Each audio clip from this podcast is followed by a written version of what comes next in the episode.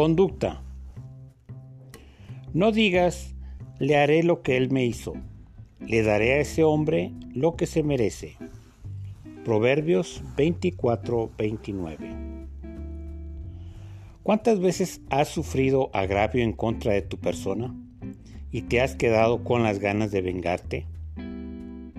Eso hace explotar a cualquiera, porque se va guardando rencor, se amasa en la mente y el corazón la idea de pagar mal por mal.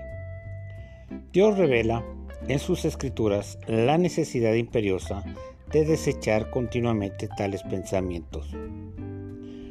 Nadie actúa intempestivamente sin antes haber amasado la idea de venganza en su mente y corazón.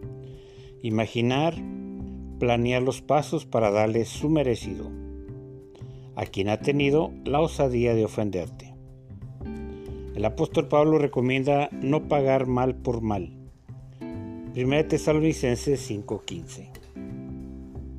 En la ley que se estableció por Dios en el Sinaí contempla el deber de desechar tales ideas vengativas. Levíticos 19:18. Lo natural es que fluya la venganza, buscar desquitarse, aplicar la clásica ojo por ojo, diente por diente. Una ofensa no es razón para dar lugar a la venganza. Devocional del Pastor.